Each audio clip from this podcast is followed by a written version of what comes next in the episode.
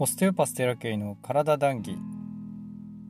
主催のテラケイです。あちょっとタイトル先忘れちゃった。えー、今日はちょっと用事を済ませた後に夜車の中で急遽録音をしております。で携帯がなんと3年ぶりに新しくなりました。もしかしたら音声が綺麗かもしれません。ちょっとわかんないんですけど。てな感じで、えー、いろいろ手続きを LINE なりないたくさんのアプリなり、えー、手続きを終えまして、えー、初の携帯で初録音をしておるところでございます。ちょっとですね、えー、いろんなあ縛りから解放されましてとても今すがすがしく録音をしておりますけれども、えー、携帯を変えてびっくりするぐらいその何でしょう SNS に対するなんか嫌悪感みたいなのが出てたのが何だったんだろうっていうくらいで、えー、とてもいろんな人に「いいねいいね」押しまくってるんですけど。やっぱり何て言うんでしょうね、えー、このポッドキャストが始まってたまともというねグループができましてでそこの一度ね対談でお話をしていただいた宇宙人の歯医者さんがですねいつも持つものは最高のものをって言ってたんですね。ああこれはもうその通りだなと。やっぱりいつも持ってるものがちょっとこうもやっとするものだとずっともやっとしたままのものを一緒にくっつけてるみたいな感じになっちゃってるのに気づかなかったんですよ。で当時はあのお金がないし、まあ、今もそんなあるわけじゃないんですけど携帯がねえー、新しくしようってなって安くしようと思ってとにかくお金がかからないような携帯その当時買えるものを買ってですね間に合わせだったわけですよ。でまあ別に不自由なく過ごしてはいたんですけどある時からね写真があまりにもこう鮮明じゃなさすぎて SNS に投稿することがこうはばかれるようになったんですね。昔の携帯昔の iPhone を使って写真撮ってやったりとかしてたんですけどその iPhone も電池持ちがすっごい悪かったりとかもう何て言うかねどんどん SNS 離れしてたんですよ。でそれがあこの携帯にして写真の綺麗さに驚いたんですね こんな綺麗なんだみたいな。で早速あのツイッターであげましたけれどもあのうちの保護猫のみかんさんの写真をねあげましたけれどもあのめっちゃ可愛く撮れるわけですよ。写真とかも。あこれは早めに変えないといけんかったなと。そして最新の技術ってすげえなと。思うわけですよ。まあこのポッドキャストもねある種その最近の技術だと思うんですけどねこのアンカーっていつ出たか分かんないけどこうやって誰でもラジオ配信できるツールって今増えてるじゃないですか。 Voicy とかあと Google ポッドキャストもあるのかな？なんか本当に最新のメディアがどんどん増えて YouTube だってね誰でもあの自分の番組を持ってるテレビ番組みたいな感じで作れるわけだしなんかとんでもない時代になったなってとんでもない時代になったなっていうほど生きてないんですけど僕30年そこそこだから。すごい時代だなって。でその今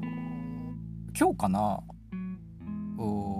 たまたまね、えー、うちの研究所の代表から YouTube これはどうなんだろうみたいな話になって、えー、っと斎藤ひとりさんのね動画とか送られてきたんですよ。でそれ見てあっこの当時どいつ録音された話か分かんないけどまあその因果を断ち切るっていう話をしていて要は家族から脈々とねつな、えー、いできたいい子ちゃん？いい子ちゃんマインドみたいなものをどこで断ち切るかみたいな話をしてたんですよ。だから今聞いてる人はこの断ち切るチャンスなんだぞみたいなことを言ってたんですけどその当時断ち切るチャンスってなかなかなかった気がするんですよね。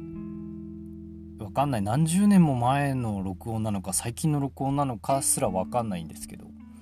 なんか今平成から令和にかけての時代って僕がね治療家として、え人を癒すというか人をこうより良い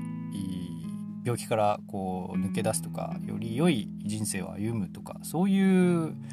仕事に携わってるわけなんでまあそういう魂の話とかも多いんですけど結局時代がねそのスピリチュアルなものに対してオープンな時代になっているわけじゃないですか。このインターネット社会で情報が誰でも取れるようになってでも一家に1台スマホ1人1台スマホみたいな時代でもうずっとパソコンを手元にね持っているようなどことでもつながれるような時代になっているわけなのでえー、て言うかそういうこうヒーリングの誰でも高度なヒーリングに手を伸ばせるような時代でもあると思うんですよ。だからそれこそ因果を断ち切るっていうチャンスでもあるしうんと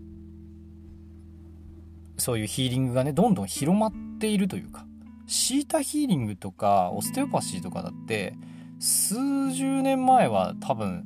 全然知らない人ばっかりだったんじゃないんですかね。シータヒーリングってどう何年なんだろう歴史って分かんないけど。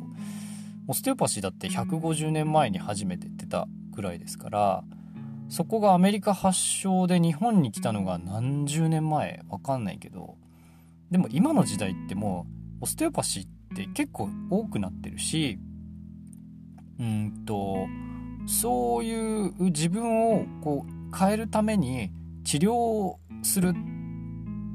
単純に西洋医学的なアプローチだけではないものを誰でもが情報として取れる時代になってきているからこそ YouTube なんかもすごいですよね。あのいろんなジャンルいろんな角度からあ人生を変えていくような発信をたくさんされている方多いんでそういう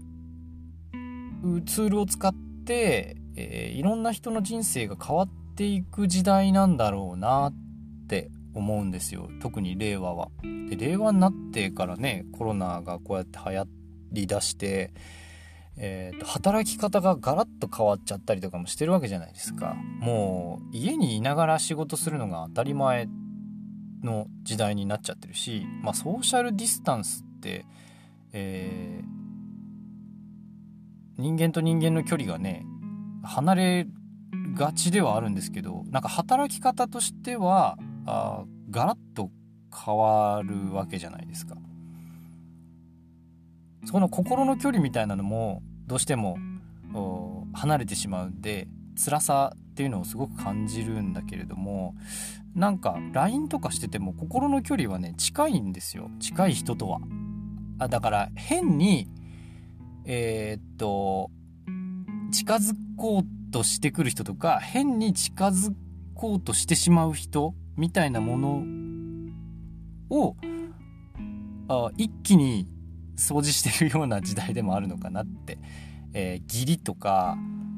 と礼儀作法礼作法じゃない礼儀とかなんかうんそういう堅苦しい感じのものからあちょっとこうスタンスが離せるというかしんどくない距離で、えー、何かあ人生を生きることができるっていう時代でもあるのかなっって思うんですよ。なまあ、風の時代とも言ってるけれどもそういう何て言うかあ慣習になっていた当たり前そういうふうに仕事をするとか人間関係を作るのが当たり前だったものがガラッと変わっていく時代なんだろうなっていうのをすごく感じます感じましたこの12年で。まあ、だから何って話なんですけど。僕はあこの数ヶ月でね本当に人間が変わったように世界が本当に変わりましたし携帯変わって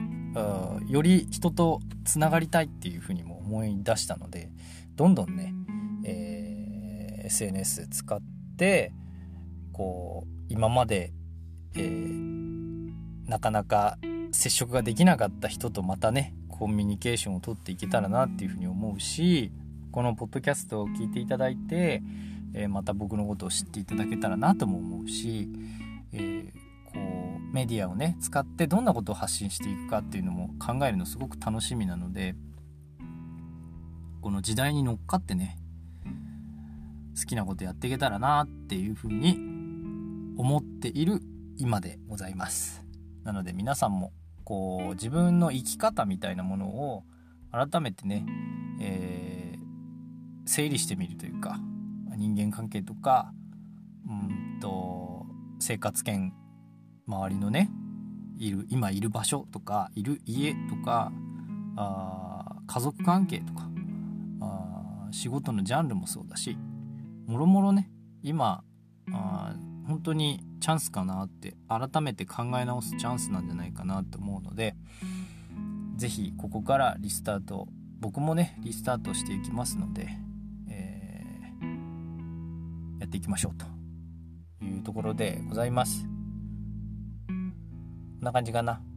今日の談義はここまでです。ご視聴ありがとうございました。毎朝8時に配信しておりますのでお時間ある時に是非お聴きください。またね。